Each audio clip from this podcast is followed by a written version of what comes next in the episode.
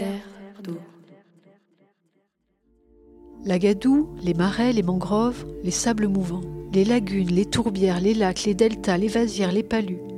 Une zone humide, en fait, c'est quoi? Je verrais comme ça, j'ai plutôt une image de marais. Euh, pas grand chose. Les vaches. Le lac. Ça m'évoque les vaches qui y a au bord du lac. Les scientifiques estiment que 64% des zones humides de la planète ont disparu depuis 1900. Bien qu'elles ne couvrent qu'environ 6% de la surface terrestre, 40% de toutes les espèces végétales et animales vivent ou se reproduisent dans les zones humides. Comment l'homme a-t-il appris à vivre dans ce milieu a priori hostile et en constante évolution? Quels enjeux représentent-elles à l'heure du réchauffement climatique, de l'urbanisation massive et de l'écotourisme? À travers le récit de femmes et d'hommes passionnés, découvrons ensemble ces terres d'eau.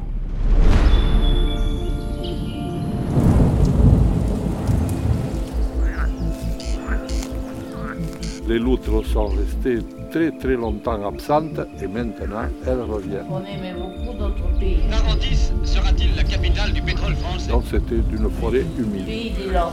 Elle est devenue forêt. que c'est un territoire qui été longtemps considéré comme désolé, sablonneux. À la découverte d'une région des Landes. dans les mortels marécages de la mélancolie. des marais. C'est elle qui l'a tué. Vous a permis de squatter mon marais La bicyclette au siècle de l'auto. Le vélo, un sport du XXe siècle. Un sport de détente, d'entretien,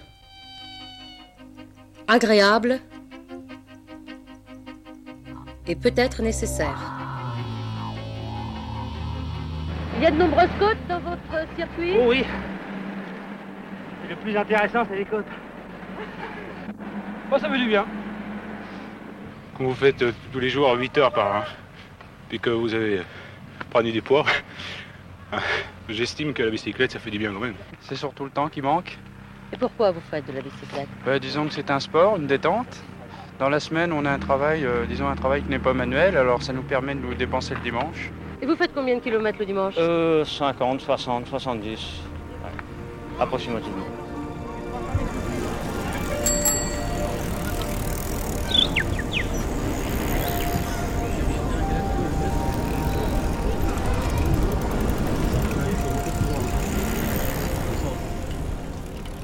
Bonjour à tous et bienvenue dans ce nouvel épisode de Terre d'eau, votre podcast dédié aux zones humides.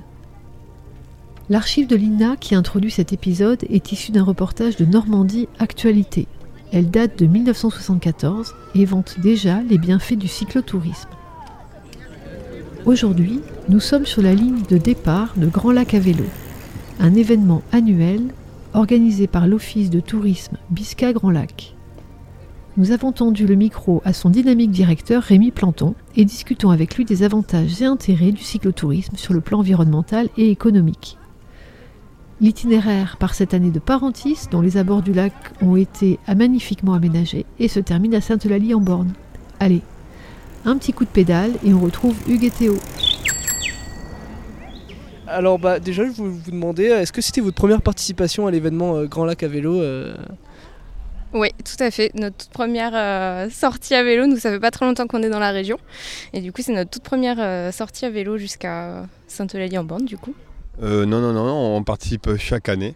D'habitude, on est en famille. Bon, cette année, mes enfants sont restés au lit, elles ont grandi, elles sont un peu fatiguées, l'adolescence. Mais non, non, on fait ça depuis des années et on, aime, on, on revient chaque année pour l'esprit de familial, convivialité, les jeux surtout cet après-midi. Voilà, pour la, la journée, on passe toujours un bon moment. Qu'est-ce qui vous a motivé à, à participer à ce petit événement? Bah, le fait que ce soit déjà une découverte euh, des lieux, euh, de la région, et puis ça fait une petite balade euh, en famille sympathique. Carrément. Et dans la vie de tous les jours, du coup, euh, le vélo, vous essayez de l'utiliser euh, pas mal ou, ou euh, pas trop? Si, si, on essaye, on essaye de l'utiliser. Bon, c'est vrai qu'on a une belle région, donc euh, avec de belles pistes cyclables, donc autant, autant en profiter. Quoi. Oui, c'est ça, euh, parce que du coup, euh, le fait qu'il y ait un accès autant aux pistes cyclables, ça donne envie de l'utiliser. C'est ça un peu? Ouais, tout à fait, tout à fait. C'est vrai qu'on a, on peut faire euh, vraiment beaucoup de kilomètres euh, à vélo ici, donc euh, non, c'est c'est chouette. Puis quand on voit le décor, euh, c'est quand même très agréable. Avant j'habitais euh, dans le Var, là, à côté de Toulon, et je pratiquais pas le vélo. Déjà, bon, beaucoup plus de relief, pas du tout d'aménagement, donc plus de dangerosité euh, en bordure de route. Euh, J'ai déjà vu des, des cyclistes se jeter dans le, le bas-côté pour, euh, pour éviter un croisement de deux voitures, ce genre de choses. Donc non, c'est vraiment le fait d'être ici et les aménagements qu'il y a qui m'ont poussé à vouloir euh, découvrir euh, le, le- le département. Quoi. Est-ce que vous avez, euh, vous étiez au courant que du coup les pistes cyclables passaient à travers des, euh, des zones humides protégées, euh, du coup landaises?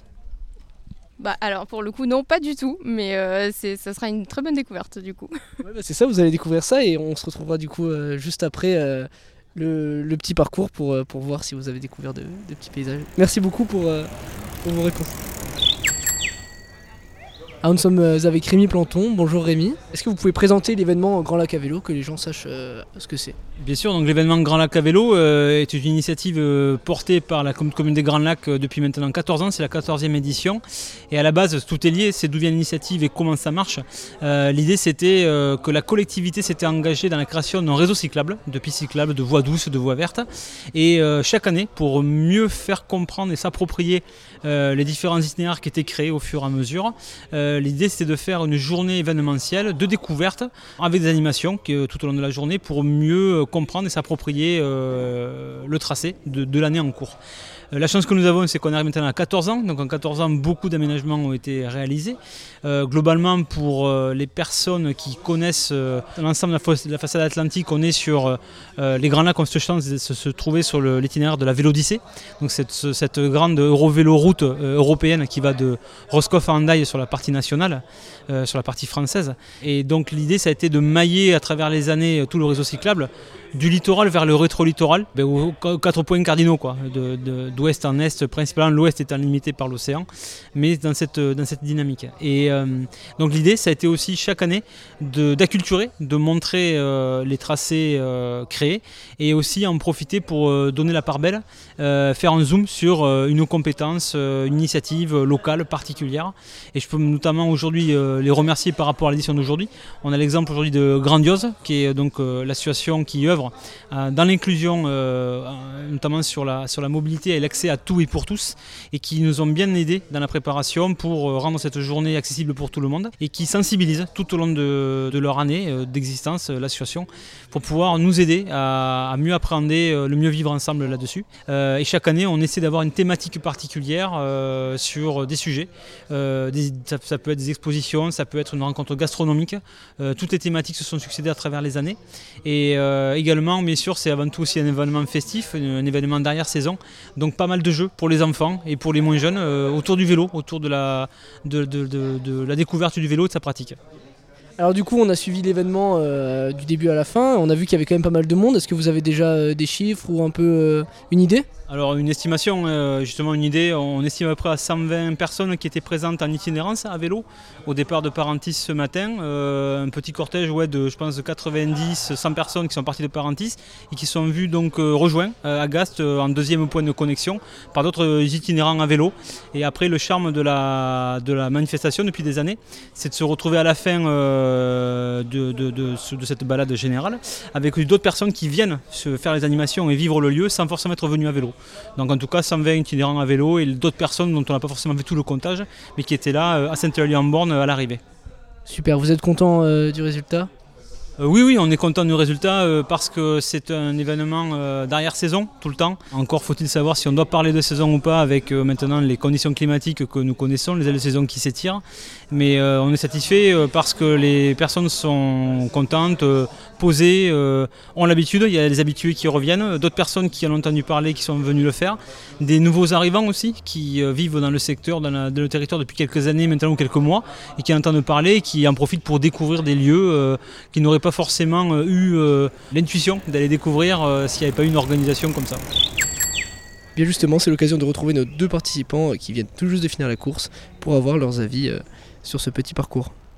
Est-ce que vous avez découvert un peu des nouveaux paysages du coup, vu qu'ils vous connaissiez pas Est-ce que ça...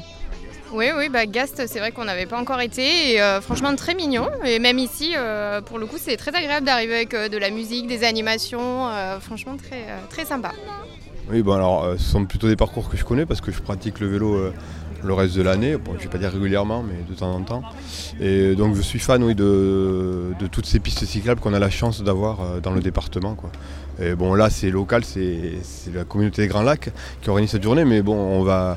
Personnellement j'aime bien aussi aller jusqu'à Contis et au-delà, descendre jusqu'à Andaille.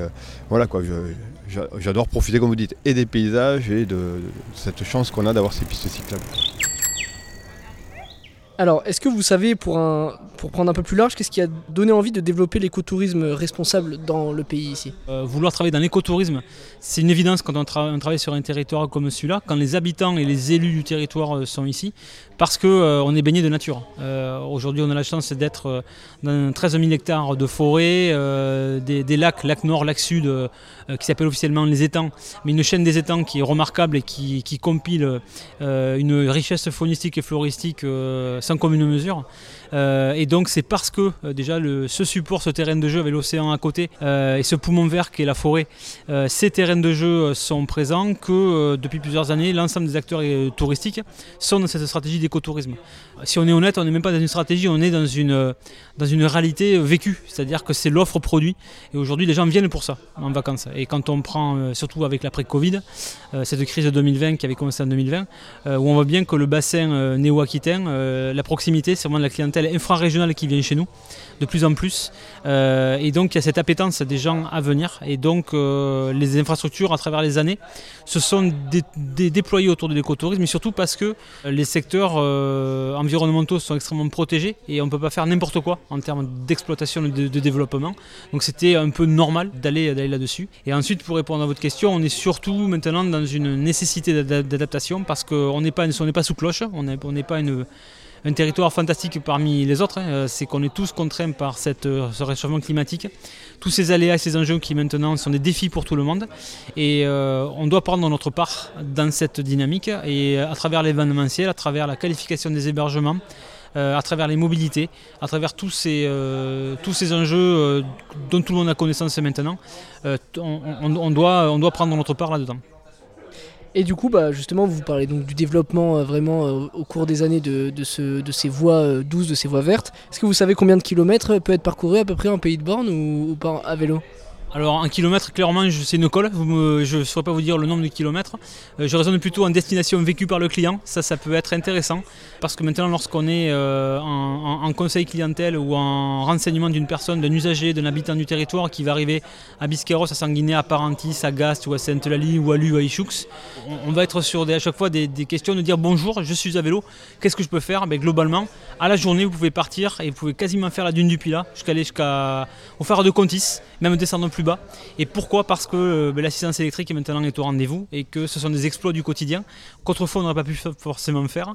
On est aussi sur un linéaire très plat, on n'a pas de dénivelé.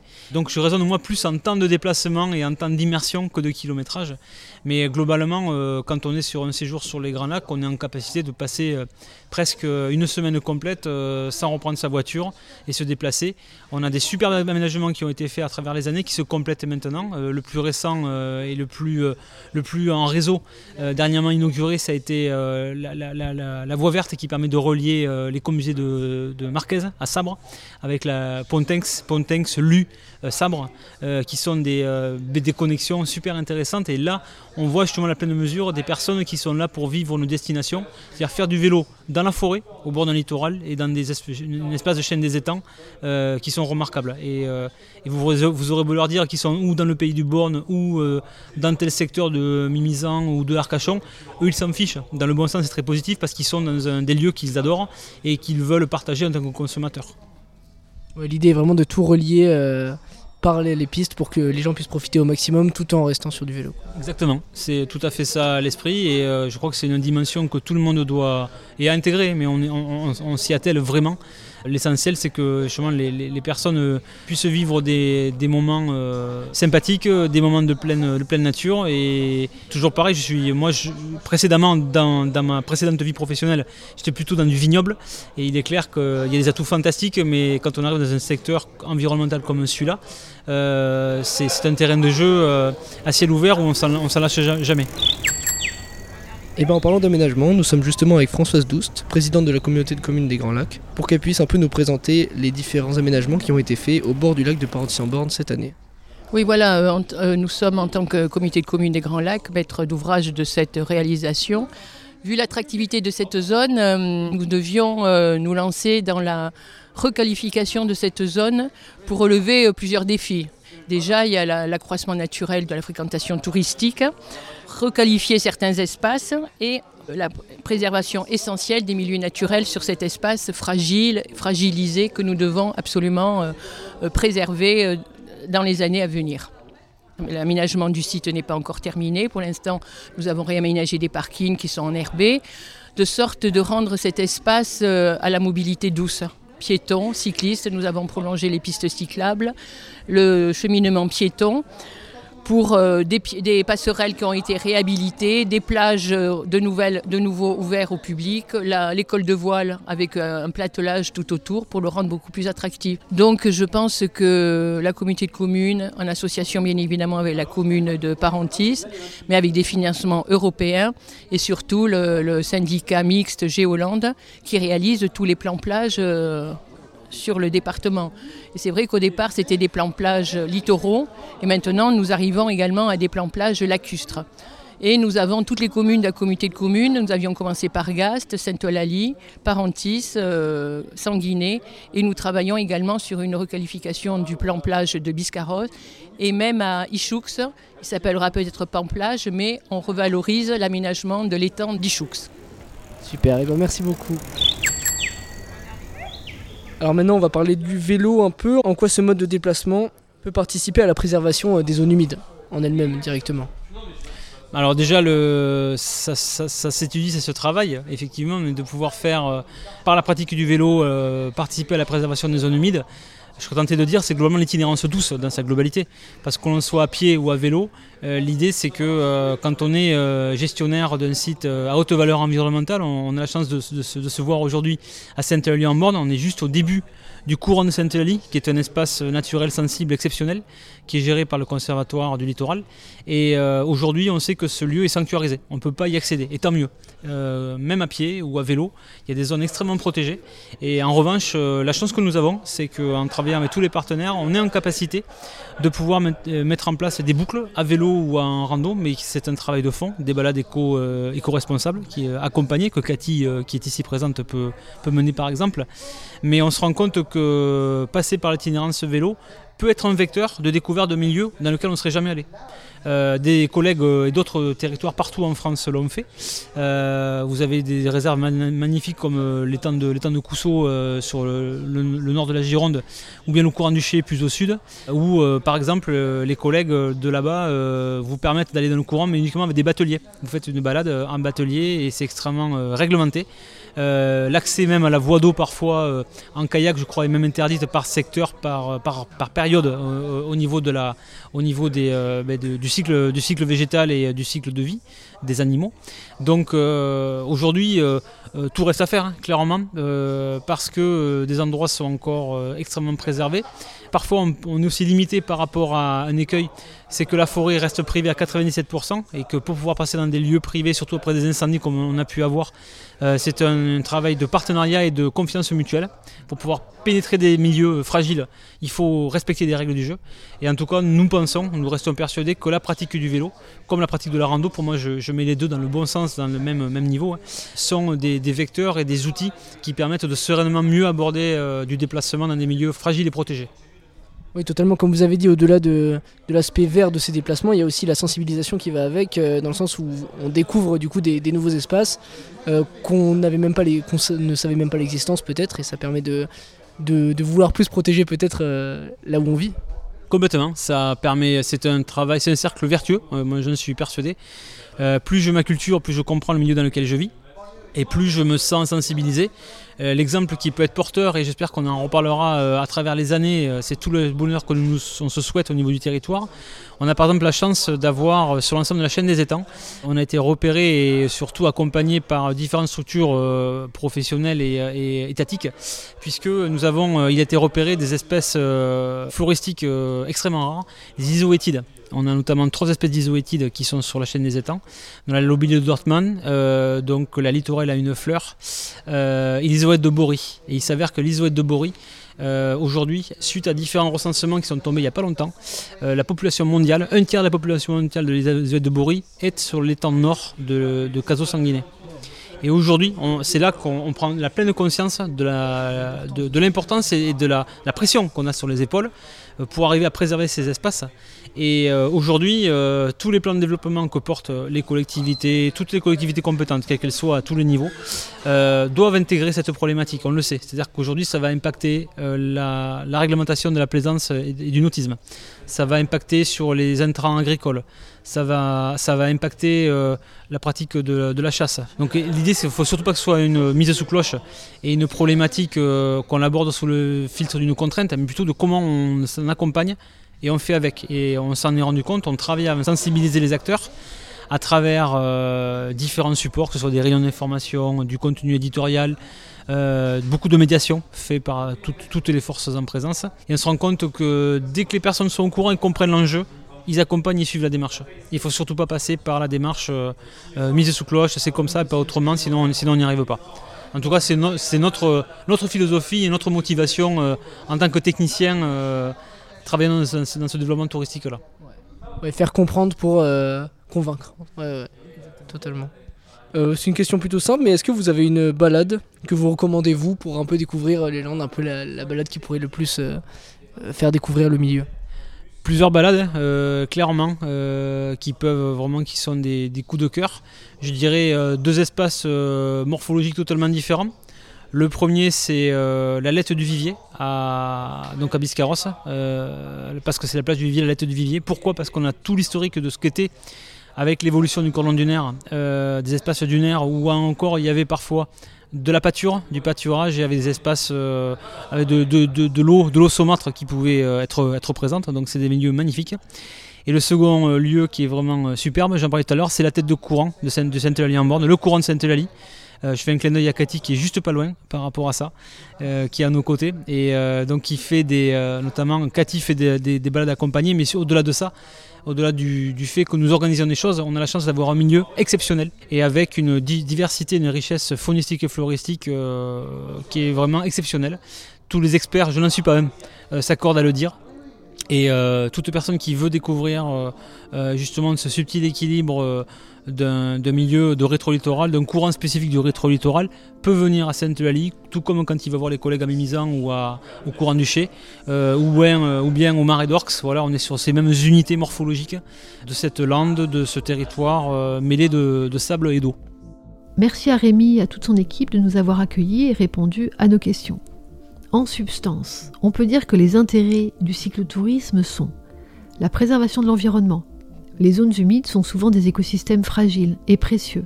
Ils abritent une biodiversité riche. Le cyclotourisme encourage une forme de tourisme doux qui minimise l'impact sur ces zones sensibles par rapport à d'autres moyens de transport motorisés, contribuant ainsi à leur préservation. L'observation de la nature. Les zones humides sont souvent des lieux propices à l'observation de la faune et de la flore. Les cyclotouristes ont l'opportunité de profiter de ces environnements uniques pour observer des oiseaux, des poissons, des plantes aquatiques, etc. Cela peut encourager l'éducation environnementale et la sensibilisation à la conservation. La promotion du tourisme local, le cyclotourisme peut stimuler l'économie locale en attirant des visiteurs vers les zones humides. Les cyclotouristes dépensent de l'argent dans les hébergements, les restaurants, les magasins de vélos locaux et autres services, ce qui peut bien entendu bénéficier aux communes locales.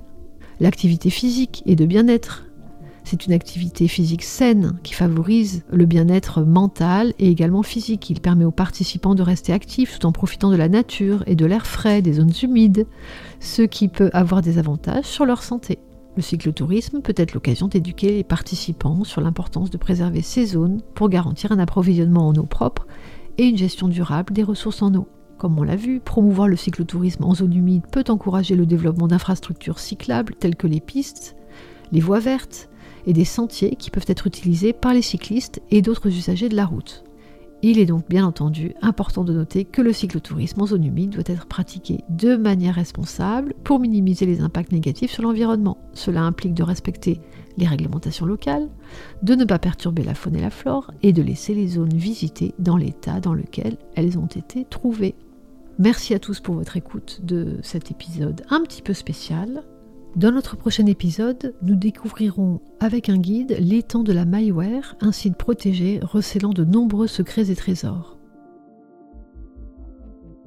Terre d'eau, une production Zuxo avec à la technique et musique Théo Forstendischer, au montage Hugues Malo et à la réalisation Lorraine Carpentier. Nous serions heureux de créer une communauté de personnes mobilisées pour les zones humides, alors n'hésitez pas à montrer votre soutien en vous abonnant au podcast, en le partageant ou en rejoignant nos profils sur les réseaux sociaux. Vous pouvez également nous identifier, hashtag Terre ou vous abonner à la newsletter de notre podcast. Nous remercions l'ensemble de nos partenaires, dont l'Agence de l'eau Adour-Garonne, le pays Land Nature Côte d'Argent, l'Union Européenne, pour leur soutien financier.